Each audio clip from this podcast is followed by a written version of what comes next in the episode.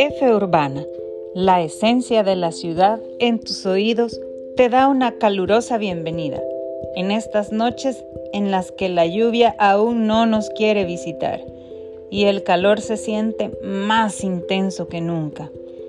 ¿Qué hiciste durante la Semana Santa? En otros años habría sido una respuesta muy fácil.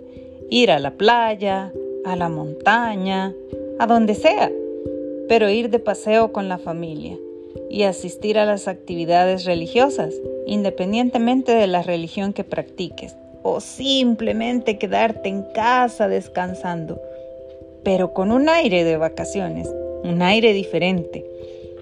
Pero este año fue muy diferente. Estamos viviendo la ciudad temerosa, desolada, que poco a poco se vuelve a poblar y es la misma realidad en todos los países que nos escuchan. Les invito a que a través de nuestras redes sociales o de nuestro correo rmedina.furbana.net te pongas en contacto con nosotros y compartas un poco de la realidad que se vive en tu país, en tu ciudad. Y bueno, para entrar en materia, continuamos con la miniserie de la fotografía como instrumento de documentación histórica. Y esta noche nos acompaña César Méndez, fotógrafo y videógrafo, que como nosotros vive la ciudad de una forma diferente. Pero al vivir en una parte de la ciudad que está inmersa en costumbres y tradiciones muy arraigadas, se resiste al cambio también tiene una agenda apretada, pues sigue documentando estas tradiciones a través del video y la fotografía, además de su trabajo remunerado y tiene grandes proyectos que nos ayudarán a mantener la memoria histórica de la ciudad. Les dejo con César Méndez. Disfrútenlo.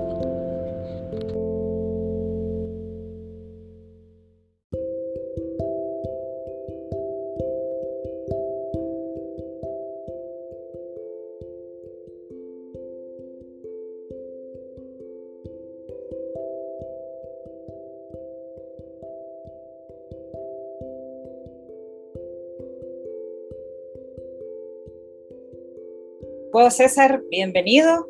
Eh, buenas noches, gracias por estar aquí. Me gustaría primero que te presentes con todos nuestros oyentes, nos digas quién sos y pues adelante, las puertas están abiertas. Hola, buenas noches. Mi nombre es César Méndez. Yo me gradué de una licenciatura en comunicación social, pero me gustan varias ramas de la comunicación, pero me he especializado un poquito, creo yo, un poco en lo audiovisual. Entonces me gusta sobre todo hacer video y fotografía, aunque también me desempeño en áreas de comunicación más digital.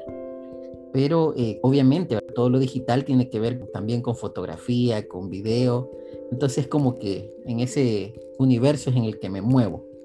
Y creería yo que soy un fotógrafo más amateur, ¿verdad? Aficionado, amateur, ahí aprendiendo siempre. Cuando decís que te desempeñas en el área de video y fotografía, esto sí lo haces eh, en el ámbito profesional. Sí, es correcto. Mi empleo formal, digamos, es siendo, produciendo y editando video para una empresa, para una organización.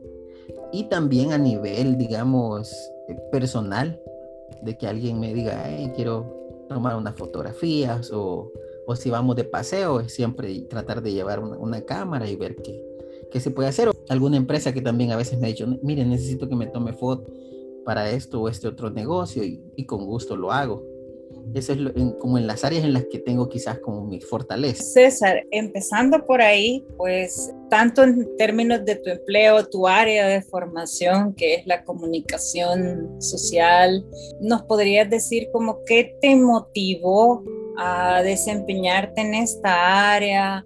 ¿Qué te ha llevado a, buscar el documentar, el hacer eh, grupos sociales en espacios y tiempos determinados, pero a través de las imágenes? Porque muchas otras gentes lo hacen a través de lo escrito o a través de la voz o se dedican a ramas totalmente distintas. ¿Qué te llevó a esto? Y bueno, yo quizás lo voy a relacionar un poco con el tema de iglesia porque cuando yo era más joven y que participaba así en lo que uno lo invitan a los grupos de jóvenes y eso, aquí en, en el área donde yo vivo, eh, también había un boletín para informar sobre todas las actividades que habían mensualmente aquí donde yo me congregaba, donde me reunía.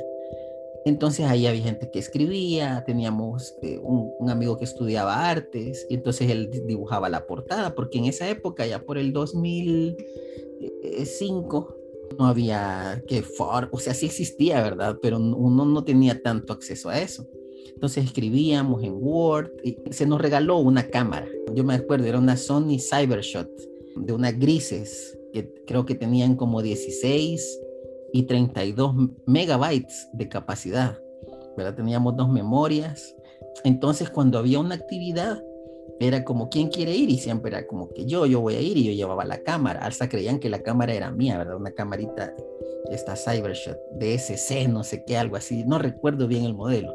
Así fue como creo que yo inconscientemente descubrí que esto podía ser útil. Luego aquí vino una antropóloga aquí a San Antonio Abad a registrar también todas estas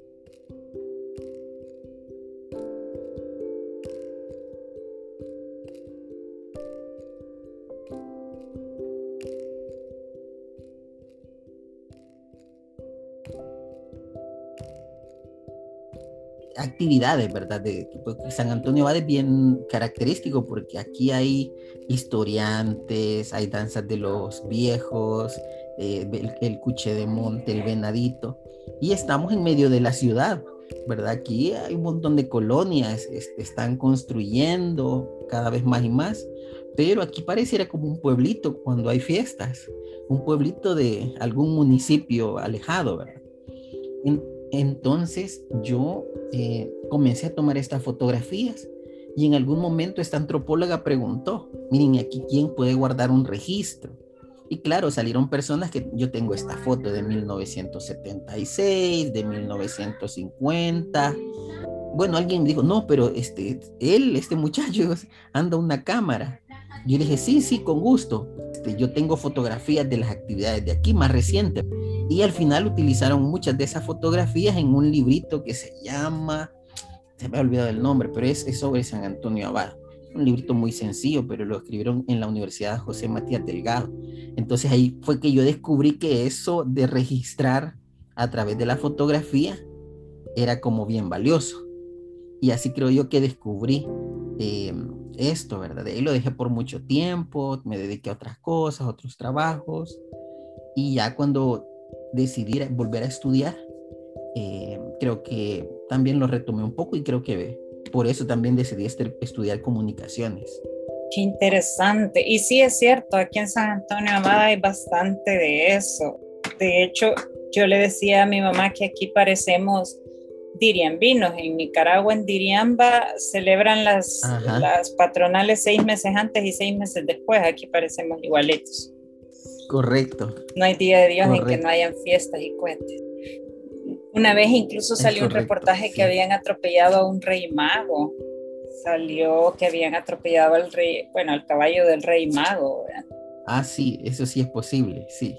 Y bueno, César, dentro de estos medios visuales de la fotografía y el video para vos, ¿cuál es el preferido? ¿La fotografía o el video?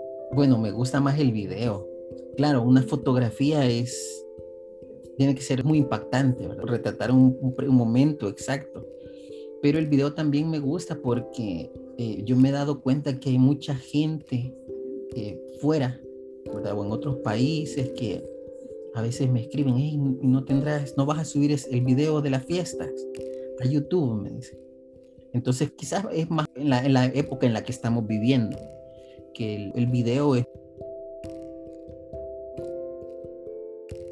es, de consumo, es de mucho, se consume mucho video, entonces más que la fotografía, creería yo. Creo que en ese sentido, en este momento me gusta más el, el, video, ¿verdad? Porque uno va cambiando, ¿verdad? También hay momentos, etapas. Pero la fotografía también tiene lo suyo, ¿verdad? Encontrarse una fotografía impresa o en las redes que, que diga algo, uno lo recuerda y dice, ay, aquella fotografía donde aparecía esta persona con esta mirada.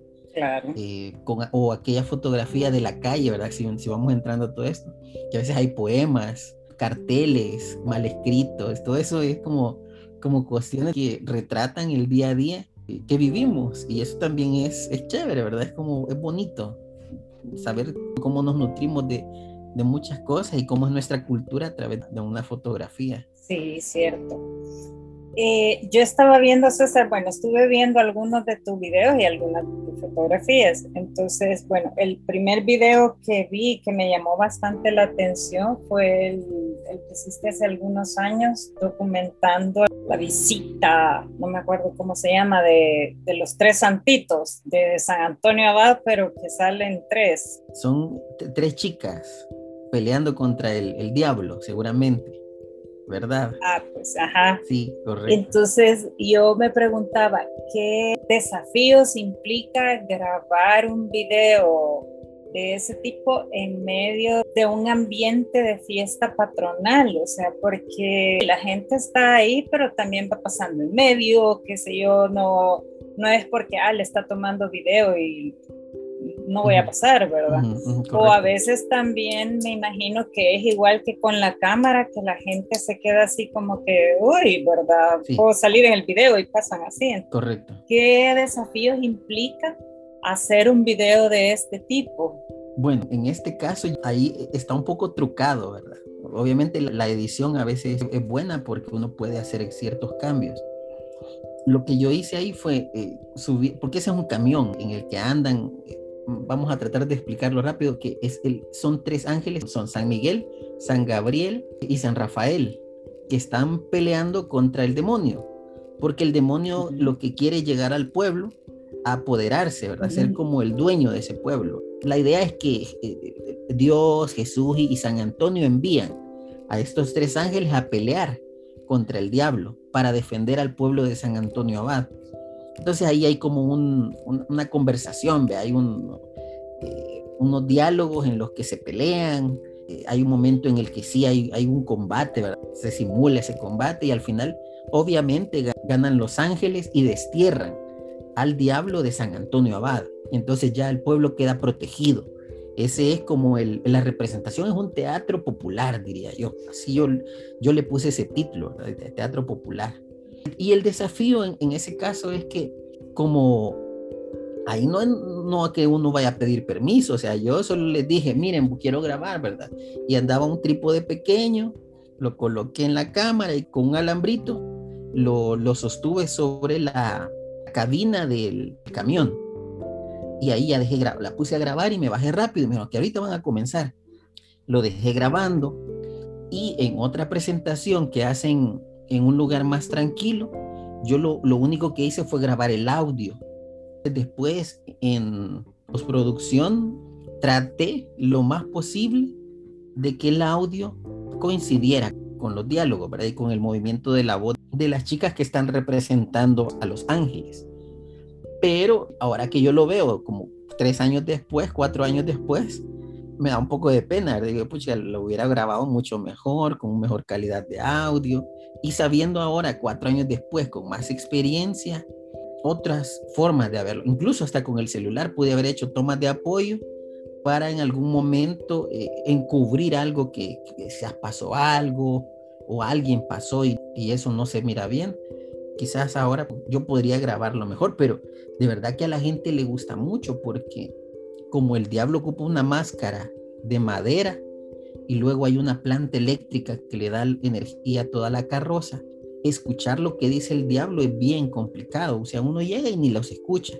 Por eso lo que yo valoro de ese video es que tiene un subtítulo con el texto, entonces la gente que lo mira ahora puede entender qué están haciendo, qué dicen y cómo pelean, ¿verdad? En ese diálogo. Entonces creo que para mí ese es el valor de ese video. Y además creo que cuando uno mira hacia atrás lo que ya ha hecho, siempre le vas a encontrar como esto lo pude haber mejorado, esto lo pude haber hecho así, pero siempre hay algo, rescatable, nuevo y bueno en lo que hiciste antes cuando tenías menos técnicas o técnicas diferentes. Sí, interesante cómo hiciste ese video, realmente. Y hablando de precisamente la documentación histórica de hechos que ocurren aquí en San Antonio Abad, vos seguís con ese proyecto de documentar todas las costumbres y tradiciones de aquí de San Antonio Abad o la documentaste una vez y ya está? Sí, continúo. Y no solo lo de las tradiciones, sino de la historia más reciente a nivel de todo el, conflicto armado y cómo también aquí se vivió en, en, o previo al conflicto armado, porque en San Antonio Abad también hay, bueno, en una casa de retiro que se llama El Despertar, también ahí asesinaron a un sacerdote y a cuatro jóvenes. Entonces, recientemente lo que yo estoy haciendo es entrevistar o queremos comenzar a entrevistar a personas que vivieron esa parte, ¿verdad? De, porque hasta el momento pareciera que, se quedan solo con la muerte, murió y ya está ahí. Pero, por ejemplo, ¿qué estaban haciendo ese día? El ejército, la versión es que estaban en entrenamiento. Eh, así tipo guerrillero. Y hay un testimonio de, una persona que es una persona que no quiere ni hablar, solo medio sabemos de que la persona eh, logró esconderse en alguna parte por muchísimas horas y solo logró escuchar que decían, no, si aquí esto no era así. Nos mandó, como que los superiores que los enviaron los habían engañado, porque llegaron y ahí no había nada. Incluso nos dicen que acabaron, el mismo ejército cavó zanjas y como para decir de que ahí estaban entrenando, cuando en realidad no era así. Entonces es como parte, ¿verdad? De ir recogiendo esta historia eh, también más social, digamos, o más de esto del conflicto, que, bueno, esas muertes están impunes, ¿verdad? Nunca, no se sabe quién, quién, quién fue el autor y todo eso. Entonces, eso, todo eso creo que es importante recogerlo como parte de esta memoria ¿verdad? histórica. Y a la vez, yo continúo tomando fotografías. Lo que quiero es hacer un video de cómo se hace una máscara, de la elaboración desde que se va a cortar el árbol hasta que la máscara está ya pintada, ¿verdad? Está con sus últimos detalles. Estas máscaras de, madera que también se elaboran aquí. Ese es como otro de mis proyectos. Y todos estos proyectos que estás haciendo, que nos estás contando, ¿son proyectos personales o proyectos encargados por alguien de trabajo? Son proyectos personales. Bueno, yo, yo no puedo escribir. Bueno, sí puedo escribir porque estudié comunicaciones, pero yo no me voy escribiendo un libro, ahora como otras personas sí tienen ese don y esa capacidad de investigar y, y encontré estos textos y encontré estos testimonios y vamos y entrevistemos. No, siento que no, no tengo la capacidad para llegar a escribir un libro, pero considero que con la toma de fotografías y el video yo puedo contribuir a que gente más joven, incluso personas que quizás yo ni voy a conocer, porque ya voy a estar muerto seguramente, van a poder decir, ah, pero están estos videos y estas fotografías que se tomaron allá hace 50, 60 años, de cómo era en San Antonio Abad o qué, qué sucedía en San Antonio Abad en esa época. Creo que por eso lo hago. ¿Y este material es o va a ser accesible desde algún lugar en algún momento o por el momento ese todavía es proyecto también? Sí, todavía, todo eso todavía es, pero yo no lo he grabado, solo he hablado con la persona que hace las máscaras y claro, por lo de la pandemia a mí también me da un poco de temor llegar y sobre todo porque su casa es pequeña, no quiero ser yo quien quizás le pueda llevar algún virus a una persona tan importante, ¿verdad? Porque creo que es el único en el área metropolitana y quizás uno de los pocos en El Salvador que pueden hacer máscaras de madera. No me quiero comprometer. Después vos vas a cargar con el muerto en tu conciencia. Correcto, correcto, ¿no? Por eso no me quiero comprometer todavía. Y César, de todas estas historias que vos has hecho, ¿en cuál es en la que más has disfrutado y por qué? Híjole, bueno, no quizás que ha disfrutado, porque cuando uno anda tomando fotografías, quizás por la inexperiencia uno está como siempre muy nervioso, ¿verdad? Entonces como que, cómo me irá a quedar, eh, que las baterías, que la, la, memoria, o sea, como que uno se estresa un poquito en ese momento. Pero lo que más me da gusto siempre es ver cómo la gente lo disfruta y que me escriban, ¿verdad? mira, este, gracias por subir este video, yo soy de San Antonio Abad y emigré en 1980 y tanto y nunca he podido volver, pero eh, no sé, ponen ahí, ¿verdad? yo viví en Talú, o sea, pucha, una gran descripción entonces, como lo que mueve un video o una fotografía, o aparecer, lo que te decía, en este libro sobre San Antonio Abad, fotografía. Yo no recuerdo si dice mi nombre ahí en algún lugar, pero yo creo que sí, creo que sí dice mi nombre por ahí. Entonces eso es bonito. Creo que es el único libro en el que yo aparece ahí mi nombre de, que hice algo. Es por mis fotografías. Eso es gratificante. Yo estaba leyendo también que has trabajado en esto de documentación no solo a nivel de El Salvador, sino también en otros países de Centroamérica y América Latina. ¿En qué otros países has trabajado?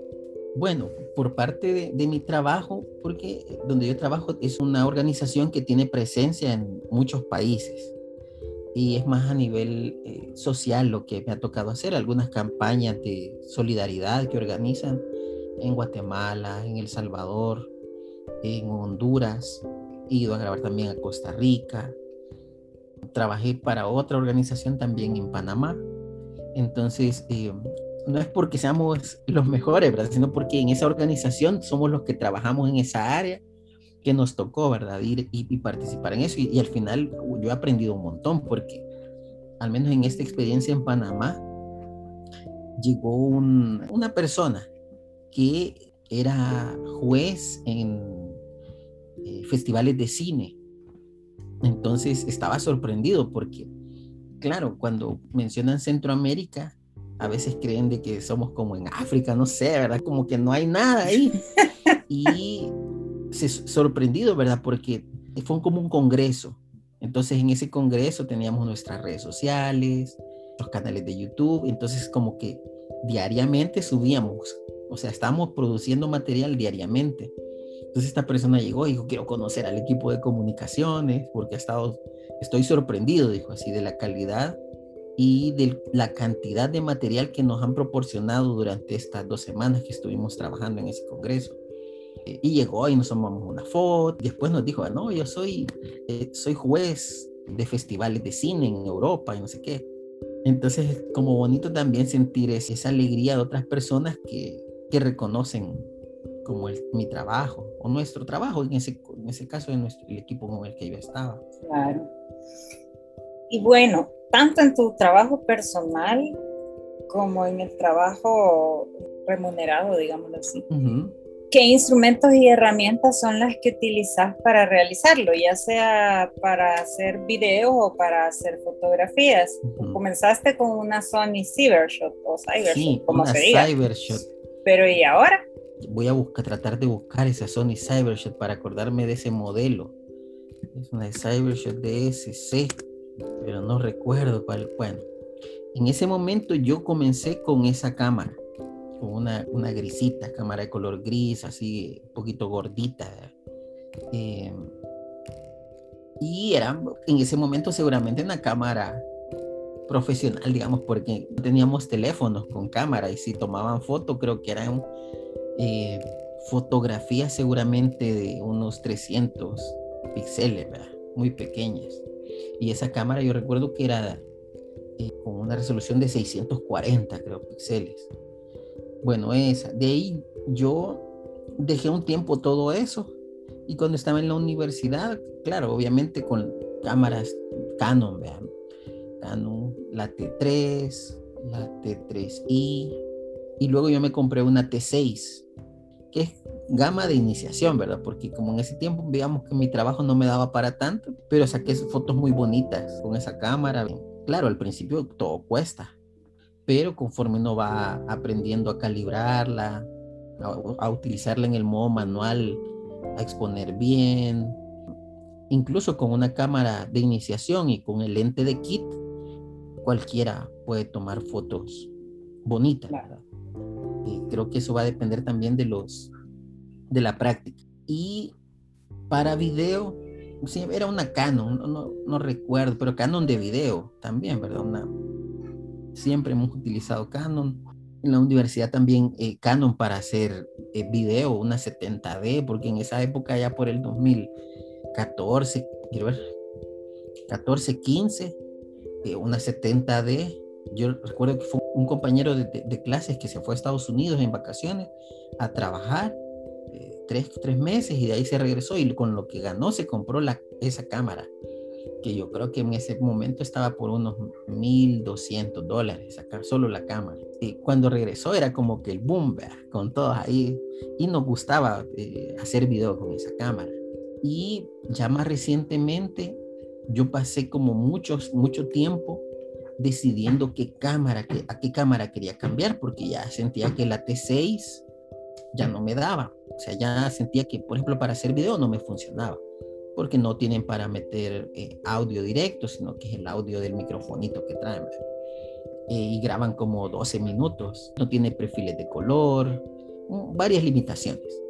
Entonces estuve muchísimos meses ahorrando y decidiendo qué cámara quería comprar. Deseaba comprar una Sony Alpha 7 III, muy cara, son como 2.300 dólares y estaba ahorrando, pasé ahorrándome todos los meses, ahorraba y ahorraba y ahorraba porque era como mi meta. Pero bueno, luego tuvimos lo de la pandemia y claro, uno tiene que hacer un gasto y estar preocupado más por la familia y que estemos, estar bien, creo que eso fue un momento. Pero eh, a finales del año pasado, 2020, como en octubre, encontré una oferta aquí en internet, aquí en El Salvador, un muchacho que se iba a casar. Entonces necesitaba dinero y que tenía como una productora, Y que e, él tenía sus cámaras Canon, sus, su Nikon también, y que había comprado una Sony Alpha 6400 para hacer video en las bodas y un estabilizador también, un Ronin SC. Entonces el precio me pareció súper justo. Me dijo, mire, esta oferta no la va a encontrar en ningún otro lado. Y es cierto, no, o sea, y al final la compré, compré esa cámara y de verdad que yo estoy muy, muy contento con, con la Sony Alpha 6400. Me gusta porque puedo grabar eh, video sin límite de tiempo hasta que se me acabe la batería. Y la fotografía también es muy, muy bonita.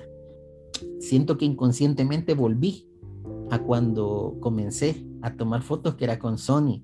Y hasta después que la compré yo hice memoria, ¿verdad? Puchica, si yo comencé con una Sony, como que le sigo siendo fiel a esa marca, ¿verdad? Que, es muy buena, yo la recomiendo mucho. Cualquiera, ¿verdad? Cualquier cámara, siempre y cuando uno se sienta a gusto con ella, que, porque hay gente que dice, no, pues es muy pequeñita para agarrarla. Bueno, con la que usted se sienta a gusto, esa es la cámara con la que usted tiene que trabajar. Y un consejo quizás sería que hay que aprender a usar todas, porque en Nikon para ajustar eh, la apertura, el, dial se mueve hacia un lado, en Canon se mueve hacia otro, en Sony es una ruedita aparte. Entonces todo eso hay que aprenderlo, ¿verdad? Porque el profesional no es solo porque es casi como una marca, al menos yo así lo veo, es mi punto de vista, sino que eh, podamos usar en cualquier lugar al que vamos, si un trabajo, una emergencia, uno se queda sin su cámara y dice, no, pero aquí hay esta otra, de tal marca, vaya, está bien. Y sacar también la foto, pues, que, que se nos piden. Exacto. Y eso es cierto, fíjate, porque ya me ha pasado que, bueno, a mí me ha tocado usar cámaras de, de, las tres marcas, de hecho, y sí, que al inicio es un dolor de cabeza. Primero encontrar dónde está cada cosa, después acordarte que esto va para un lado, que esto va para el otro, y hay un momento en el que vos decís, no, ya no quiero. sí, pasa, pasa. Yo todavía no me termino de acostumbrar al menú de, de Sony, es bien complicado. A veces eh, busco video en YouTube, cómo ajustar tal cosa. Eh, en el menú número tal, punto número 5, no sé qué, ah, y ahí entra, así que está. Es, es, difícil, pero yo creo que uno tiene que acostumbrarse y yo estoy contento, como te decía, con esa marca estoy bien, bien contento. Y mira, César, ahora viéndolo por el otro lado, en términos de lo que ya podría entrar en la discusión del tema del podcast, digámoslo así, y que de hecho empezamos ahí, pero lo que vos me empezabas diciendo, ¿verdad? Es un poco confusa la línea de definición de lo que algunos llaman fotografía urbana, algunos le llaman fotografía callejera, y realmente yo diría que la definición está confusa desde el momento de decir urbano, porque no se tiene claro realmente qué es urbano. Entonces, para vos, el tipo de fotografía y el tipo de video que realizas, aunque todavía no tenés una definición de urbano, ¿crees que sería tal vez un tipo o una categoría dentro de esta gran gama de fotografía urbana o crees que no, que no cabe? Sí, yo creo que sí cabe. Yo creo que también lo que pasa es que como tenemos tanta influencia extranjera, a veces creemos, o por lo menos yo me he dado cuenta que lo que creen que es fotografía urbana son edificios muy grandes o personas caminando en ciudades como muy importantes, así como de primer mundo. Eso como que da la sensación de que eso es la fotografía urbana o es como, como uno se la imagina, ¿verdad? No, me voy a ir a poner este, no sé, en algún edificio, de, no sé, en la Torre Futura, y ahí voy a hacer que alguien pose y ahí le tomo la foto y sale el edificio de fondo y todo muy cumpliendo todas las reglas de, de, los tercios y todas las reglas de composición. Y uno dice, esa es fotografía urbana. Pero yo creía que no, que la fotografía urbana es obviamente todo lo que sucede en, una ciudad o en un lugar o en un espacio donde haya eh, presencia de, de, personas y que haya como no sé, puede ser un pueblito, pero que, que, esté eh, las construcciones, obviamente sí tiene que haber una construcción, pero tiene que haber como calles y esto, para, al menos desde mi percepción. Porque si yo voy y tomo a una cabañita, aunque haya personas y haya una construcción, pero es una cabaña, para mí eso entraría más en algo como de paisaje, una fotografía de paisaje.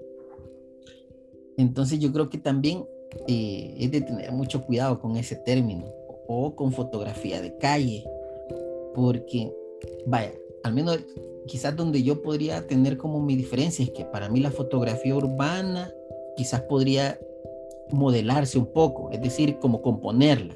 Yo llego a un lugar y sé que aquí va, va a suceder algo y le digo a esta persona, aparece acá, o llego y le digo, ¿crees que podría tomar una fotografía aquí donde estás? Y si se le toma una foto, o sea, es como más intervenido, o sea, yo intervengo un poco esa foto. Pero la fotografía de calle, es, no sé, es para mí es como más documental, yo así la entendería. Es alguien de que retrata lo que sucede en el día a día en una ciudad, que hay una marcha y alguien le toma una foto a una persona con un cartel o algo, aunque esté en la ciudad y que aparezcan edificios de fondo, para mí eso vendría a ser más una fotografía eh, de calle, ¿verdad? O alguien vendiendo algo, o alguien barriendo, no sé, porque no se interviene tanto. No es que voy a hacer que las personas se pongan en una posición específica, sino que capturo ese momento y si no lo capturé justo en ese lapso de tiempo, para mí entra una categoría diferente. Al menos yo así lo veo. No, no sé qué dirán las personas que lo definen, pero pero es como yo lo veo. Y en ese sentido, desde el punto de vista en que vos lo ves, el trabajo que vos haces, ¿en cuál entraría? Yo a veces sí les he dicho a, las personas, ¿verdad? Vaya, mira, te quiero tomar una foto. Y es como, va, sí, ¿verdad? Aunque anden como con sus eh, máscaras y sus trajes, pero yo digo, va, te voy a tomar una foto y mira hacia allá, levanta el brazo, levanta la espada o hace esto y otro. Es más posado. Entonces, para mí, creo que sería como estar entre ambas. Porque claro, a veces cuando uno va acompañando alguna actividad y toma una foto, y lo que te decía, aunque salgan edificios de fondo o, salga una, una, calle, una ciudad, pero no se trucó o no se posó esa fotografía, solo se capturó el momento. Entonces yo creo que podría ser como, como ambas, A veces un poco de fotografía más urbana y a veces un poco más fotografía de, de calle. Y en ese ir y venir de cosas, en ese ir de un lado al otro, digamos, pero que para mí la, ambas son parte del, del hacer diario de una ciudad, digámoslo así, porque todas tienen que ver en el desarrollo de una ciudad. correcto. ¿Vos crees realmente que este dedicarse a documentar más bien este tipo de fotografía, este tipo de momentos, conlleva o podría conllevar a la modificación del hacer ciudad o no? Me preguntaba porque vos mismo lo mencionaste, ahora que estabas mencionando el ejemplo del despertar, estabas comentando cómo cabía la posibilidad de que hubiese sido algo más bien montado, ¿no? Que hiciesen las zanjas, esto y aquello. Pero entonces también me estaba recordando de una foto que fue muy sonada en algún momento, que es un ejemplo de esta fotografía, fotografía de guerra, pero que también es fotografía de calle, de un señor que fotografía a un niño, pero flaquísimo, flaquísimo, que viene con su hermanita en los brazos y, que están casi muriendo, vienen de un bombardeo. Pero entonces, ¿hasta dónde la fotografía te puede convertir en un espectador o espectador, no sé, de la realidad y hasta dónde vos dejas de ser espectador y te convertís realmente en un, no sé, hacedor de realidad, pues. Entonces, ¿qué tanto crees que afecta el documentar a través de esta fotografía los cambios y los procesos que se dan en la sociedad? Sí, yo creo que definitivamente los pueden cambiar, porque la fotografía visibiliza, o el video, la fotografía y video hacen visible algo que sucede en un espacio y que seguramente no es conocido por muchas personas. Entonces yo creo que es parte de hacer ciudad, de hacer ciudadanía, de que yo pueda documentar todo esto que sucede en un espacio, en un lugar, un, un territorio y mostrarlo a otras personas para que sean conscientes o de una problemática o de una riqueza que, poseamos a nivel social, cultural o económico incluso, ¿verdad? ¿Qué tal que alguien va y fotografía no sé, bueno, hay gente, digamos, que va y fotografía las cuevas donde extraían oro, no sé, en Santa Rosa de Lima. Entonces hay gente que seguramente no sabía eso. Entonces, además de que se expone esto, que hay una riqueza económica ahí, pero es una problemática también de la, la minería y todo eso. O cómo nos hubiéramos dado cuenta, por ejemplo, de, creo que fue en, Morazán, que había una plaga que llegó a unos árboles y que estos árboles se les comenzaban a caer las, hojas. Yo me acuerdo que ver la fotografía que se miraban como pinos, no recuerdo qué tipo de árbol era. Entonces van como verde a, rojo, de los que vienen como secándose. Entonces son fotos que impactan, ¿verdad? O sea, al final es como toda esta la fotografía te ayuda a hacer conciencia o de una riqueza, creo yo, o de una problemática de nuestra cultura, hacer conciencia de lo, de lo que somos. Exacto, entonces digamos que la fotografía también, aparte de un medio de documentación, se convierte en un medio hasta cierto punto de concienciación. Sí, correcto. Correcto. No solo también en un arte, como lo miran un montón de gente. Correcto, sí, es que sí, fotografía es bien amplia. Hay gente que se dedica solo a, hacer fotografía documental o fotógrafos de prensa o fotoperiodistas ahora. Es, otra visión también. De lo que tienen que, retratar. Y luego, digamos, la gente que ya sabe dominar muy bien todos estos programas de edición como Photoshop o Lightroom.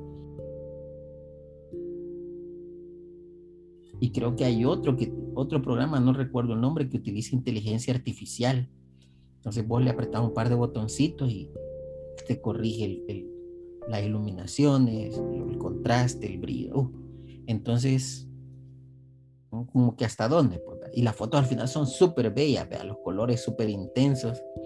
Y la gente por eso a veces dice con su celular, la gente que cree que con su celular puede llegar y tomar una foto igual. Eh, y a veces pasa que algunos celulares ya muy modernos traen ya unos perfiles de colores muy bonitos. Entonces cuando, digamos, uno anda tomando fotos con los amigos en la playa y le toman la foto al atardecer y súper bonita esa foto, Con el celular. Y cuando uno toma la foto con su cámara, o sea, uno anda con la cámara y, se las muestra y dice, no, pero no se mira igual de bonita que con mi celular. Porque claro, después el fotógrafo tendría que, utilizando sus conocimientos, realizar, ¿verdad? Una serie de ajustes y de postproducción en la fotografía para que llegue al objetivo que, que quiera, así como más artístico, como, como decías. Hay fotografías muy, muy artísticas, pero claro, ahí hay un tema de, de postproducción también amplio o fuerte, creería yo. Y bueno, César, una pregunta quizá para ir terminando. Este viaje que iniciaste ya hace mucho tiempo con estos trabajos de la iglesia y que te han llevado hasta donde ahora estás, pues ¿hasta dónde crees que te lleva o cuál es tu meta en este viaje? ¿Hasta dónde pensás llegar? Yo tengo un problema que a mí a veces cuando me gusta algo comienzo a estudiarlo. Que mi problema es quiero hacer un poco de todo ese creo que es mi problema. Por ejemplo, a mí me gustaría escribir algún guion o hacer alguna serie como para niños sobre nuestra, la historia aquí de donde yo vivo. Siempre es todo relacionado aquí donde yo vivo porque creo que es importante. Hay mucha gente que, que siendo de aquí no conoce toda esa historia. A mí me, me gusta mucho una serie que es argentina, que se llama El Mundo de Samba. Es una serie eh, sobre la historia eh, moderna de Argentina y cómo es este, la visión de un niño. Él va conociendo a los diferentes héroes y antihéroes de, de la historia de su, de su país y cómo los niños han aprendido con, con este personaje sobre la historia. Y es que algo que uno dice, pucha, aprender de historia que a veces que aburrido pero en Argentina lo han logrado muy bien. A mí me parece súper interesante. A veces me gustaría, uno de mis sueños es, ah, no sé si lo voy a lograr porque eso creo que es complicado, pero que exista una serie que cuente la historia de este país o una, historia, una caricatura que cuente la historia aquí donde, del, lugar donde yo vivo. Y lo otro que me gustaría hacer algún día es como hacer un, que quizás lo veo más viable, quizás hacer un, un corto de cine sobre esta persona que quedó escondida, no sabemos dónde, pero quedó escondida durante muchísimas horas. ¿Cuándo es ese sacerdote aquí en San Antonio Abad? ¿Y cómo, digamos, se pudo esconder? ¿Cómo hizo para, no sé, para, cómo aguantó hambre? Eh, me imagino la angustia que tuvo que haber pasado si estaba escondido. No sé si era un armario o no sé, no sé, yo no, todavía no sé dónde, dónde esta persona se escondió. Pero dicen que después cuando ya se había, no sé si al día siguiente, o sea, imagínate pasar un, día escondido en un, espacio, el ejército ahí que había asesinado a personas, ¿cómo lograr escapar? Dicen de que agarró agua del sanitario para lavarse y para limpiarse un poco del polvo y todo lo que de donde había estado escondido y que se logró arreglar y salió, trató de salir lo más tranquilo posible por, por otra parte. Entonces, me parece como un, una historia digna de contar. Desde el punto de vista de algo como de, desde una, un corto de cine. Creo que ese, ese sería como, como algo en lo que yo quedaría satisfecho de hacer. Dos preguntas. En cuanto al corto, yo sé que ya es una proyección más a largo plazo, pero nunca has pensado, por ejemplo, hay de estos festivales internacionales de cortos. Yo he visto en, en HBO, creo que los he visto, festivales internacionales de cortos y que te pasan cortos mexicanos, cortos argentinos, pero solo son peliculitas que no duran, la más larga que he visto creo que dura que 10 minutos. 10 minutos. Entonces, eh, nunca has pensado, por ejemplo, en cuando ya tengas elaborado tu guion, tu corto CI, que es un trabajo súper largo, en hacer algo así y en presentarlo en algo como más elaborado y algo que, que te permita como lanzarlo en una plataforma más, más generalizada y que más gente lo conozca. Sí, digamos que esta idea a mí me ha surgido a partir de estas entrevistas que estamos haciendo a las personas que vivieron esa época. pero es que incluso las personas que lo vivieron, adultos, no quieren decir el nombre de esta persona. Claro. Solo dicen, mire, pero eh, se acuerda del que quedó escondido en el despertar. Es lógico. Y, que pasó ahí un día entero eh, escondido y que al día siguiente salió con miedo. Y es como también investigar más y a partir de esto, bueno, yo darme cuenta que no lo puedo hacer solo. Entonces, aquí tendría que buscar a más personas, incluso alguna eh, organización que, que, trabaje este tipo de temas, para hacer esta idea, porque a mí me parece genial. Realmente que esa persona escuchó lo que escuchó de, de las personas que asesinaron ahí, eh, lo vio, ¿verdad? Seguramente lo, lo, lo, vio, o sea, todo ese recuerdo debe ser muy fuerte para, esta persona para que ni siquiera los que lo conocen digan el nombre de esa persona. Entonces, eh, esa es como mi idea ahorita, como buscar a alguien que sepa hacer un guion, porque yo creería que yo podría hacer eh, todo lo de la, la producción, ¿verdad? la cámara, un poquito de lo del set, de cómo tendría que ser el lugar, creo que eso lo podría hacer yo, pero el guion y luego la, el montaje y lo del audio, creo que eso ya tendría que, de verdad tendría que, que buscar y hablar con, con algún grupo para poder hacer esto que, que, se vuelva realidad. Y la segunda, a Samba, yo lo conocí, bueno, la caricatura. Uh -huh. Porque precisamente como la historia a veces se vuelve una materia tan aburrida, uh -huh. entonces transmitir algunas cosas de historia eh, es bastante difícil. Entonces yo buscando herramientas que permitan que mis estudiantes vean así como hay algo que, que no me haga aburrido ver la historia, conocí a Samba. Entonces también pensaba en eso. Si más adelante, cuando también ya lo tengas, pues es que también es un trabajo largo. Si no has pensado en contactar con alguien, como por ejemplo el grupo Maíz o algo así, que son gente expertos en caricaturas y esto, que pudiesen ayudarte a hacer precisamente esta caricatura y que la pudiesen llevar quizá no en el nivel, en el plano que se quiere, pero que se, que se empiece a lanzar en alguna plataforma, pues. Sí, porque realmente Samba es otro nivel. O sea, ahí hay un nivel de producción enorme en esa serie animada. Eh, hay profesionales ahí de, de todo tipo, desde los animadores, locutores, narradores y seguramente muchas, muchos historiadores supervisando esa serie. Es algo muy grande, pero sí, sí tenía pensado un, poco, por ejemplo, el Ministerio de Educación aquí ha sacado alguna serie, ya, alguna serie sobre un niño que juega fútbol y que y va mal en, en, en, sociales y la maestra le dice que tiene que aprender de historia, si no, no lo va a dejar jugar. Ahí está en, ¿cómo se Tatuca, Tatuca TV se llama el, canal educativo de aquí del, del, país. Entonces ahí está esta serie donde es un niño, pero la animación no es tan buena, pero pues, el contenido es súper bueno. Entonces el niño tiene que descubrir, creo que como ocho libros que el abuelo dejó escritos. Y el niño va, va encontrando los libros en, en diferentes personas. El abuelo los dejó repartidos. Porque claro, en esa época hasta tener un libro era, era símbolo de que te podían secuestrar y matar.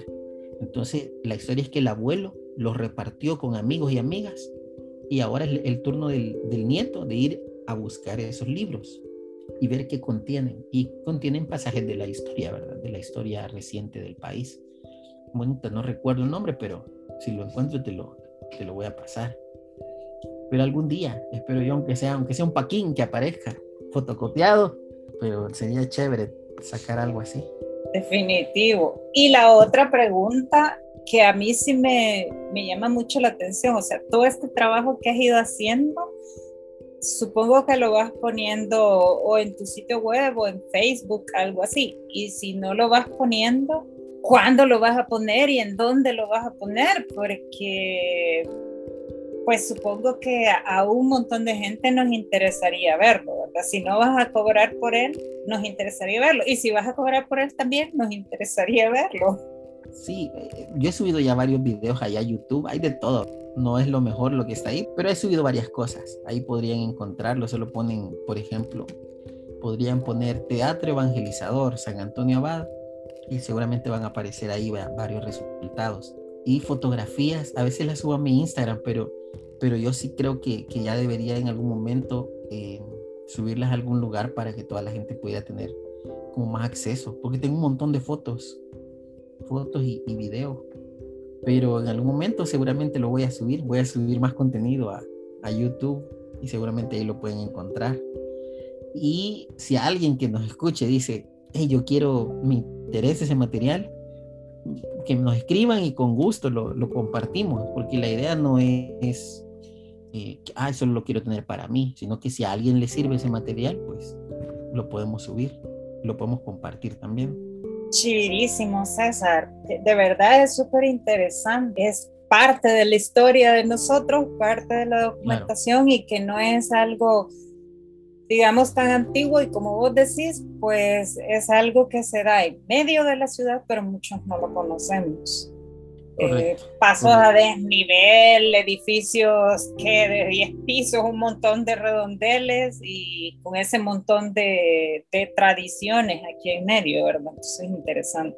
Correcto, correcto. Hay, digamos que yo lo que creo que a veces cuando, cuando salen estas procesiones y salen a bailar los historiantes y salen las carrozas aquí en San Antonio Abad y el tráfico se detiene, aunque sea un día, yo creo que es algo bien simbólico para la gente, porque salir a recorrer lo que antes era San Antonio Abad es como reclamar el territorio, ¿verdad? Es como bien simbólico para mí, porque aquí pareciera que los dueños son gente de un nivel económico de clase media, ya media alta, porque aquí hay edificios que valen, apartamentos que cuestan 150 mil dólares.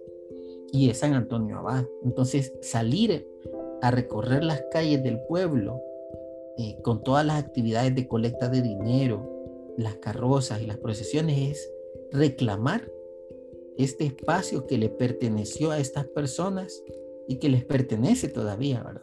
Y decir esto es nuestro. Las casas y todo eso, esos edificios son suyos, sí, pero el territorio donde ustedes están es nuestro y esto es lo que se vive en este espacio. Y esta es la tradición y es la cultura que, que tenemos aquí que no, no se quiere dejar morir. Porque me pongo a pensar en San Ramón, en mexicanos o en otros lugares, municipios de, del país donde seguramente existió esta tradición y que por pena o por un estigma, ¿verdad? porque el que hace esto aquí es como el, el mal dicho, ¿verdad? indio. Exacto. Entonces, eh, al contrario, aquí la gente en lugar de sentir pena por esa tradición, siente mucho orgullo. Entonces, eh, es como votar ese, ese estigma votar eso y decir, no, esta es una tradición propia, no es de nuestro pueblo y ustedes están dentro de nuestro pueblo en este momento. Y, eso va por ahí. Por eso creo que es importante. Exacto. Entonces, bueno, César, gracias, de veras, gracias por, por ofrecerlo realmente para cualquiera de los que nos escuchan. Si les interesa, pues que se contacten Con, con, nosotros, ya sea contigo directamente o a través del podcast para que lo puedas compartir. Y gracias pues por estar aquí, por hacernos el tiempo sobre todo este día, ¿verdad? Que no es tan sencillo. No, ya sabes, ya sabes. Siempre y cuando yo tenga un poquito de tiempo, con gusto. Y la próxima vez que salgas a hacer videos o fotos por ahí, invítanos para poder hacer fotos. También siempre he querido ir a hacer fotos cuando salen los historiantes. Sí, se podría ir temprano, tipo 3 de la tarde, un sábado o domingo que bailan es posible. Chivirísimo, si me invitas, ahí vamos. Con gusto, con gusto. Vaya pues César, muchísimas gracias. Bueno, ya sabes.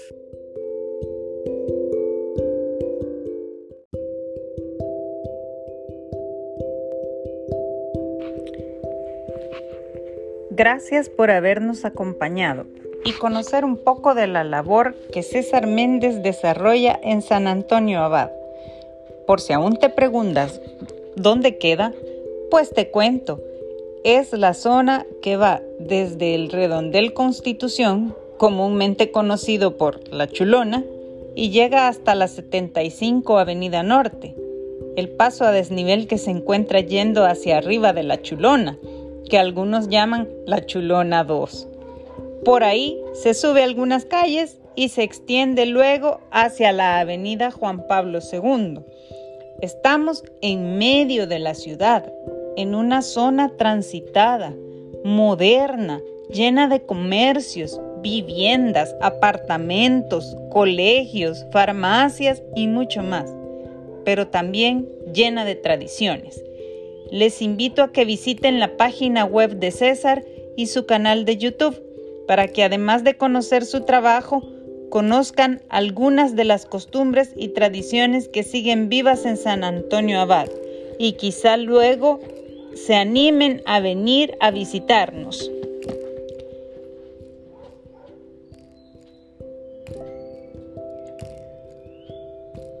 Les animo a comunicarse con nosotros y compartir acerca de su ciudad, de sus fotografías, de su proceso en la fotografía o a hacer las preguntas que deseen. No sientan miedo, no sientan pena. Nadie sale aprendiendo. Además, aquí no somos profesionales. Todos estamos aprendiendo y si ya sabemos, siempre se puede aprender algo nuevo. También les animo a que planteen nuevos contenidos para futuros episodios. ¿Qué quisieran escuchar? ¿Sobre qué quisieran oír? Recuerden que ustedes son nuestra audiencia y el motivo por el que nació F Urbana, la esencia de la ciudad en tus oídos. Fue para llegar hasta ustedes y conversar tranquilamente entre amigos y amigas. Como siempre, en la descripción del podcast los enlaces a los detalles de César. Y solo una aclaración. Este episodio no ha sido patrocinado por nadie, a pesar de todas las marcas que se mencionan. Nos escuchamos en 15 días, con una nueva sorpresa y una nueva cara de la ciudad. F Urbana, la esencia de la ciudad en tus oídos.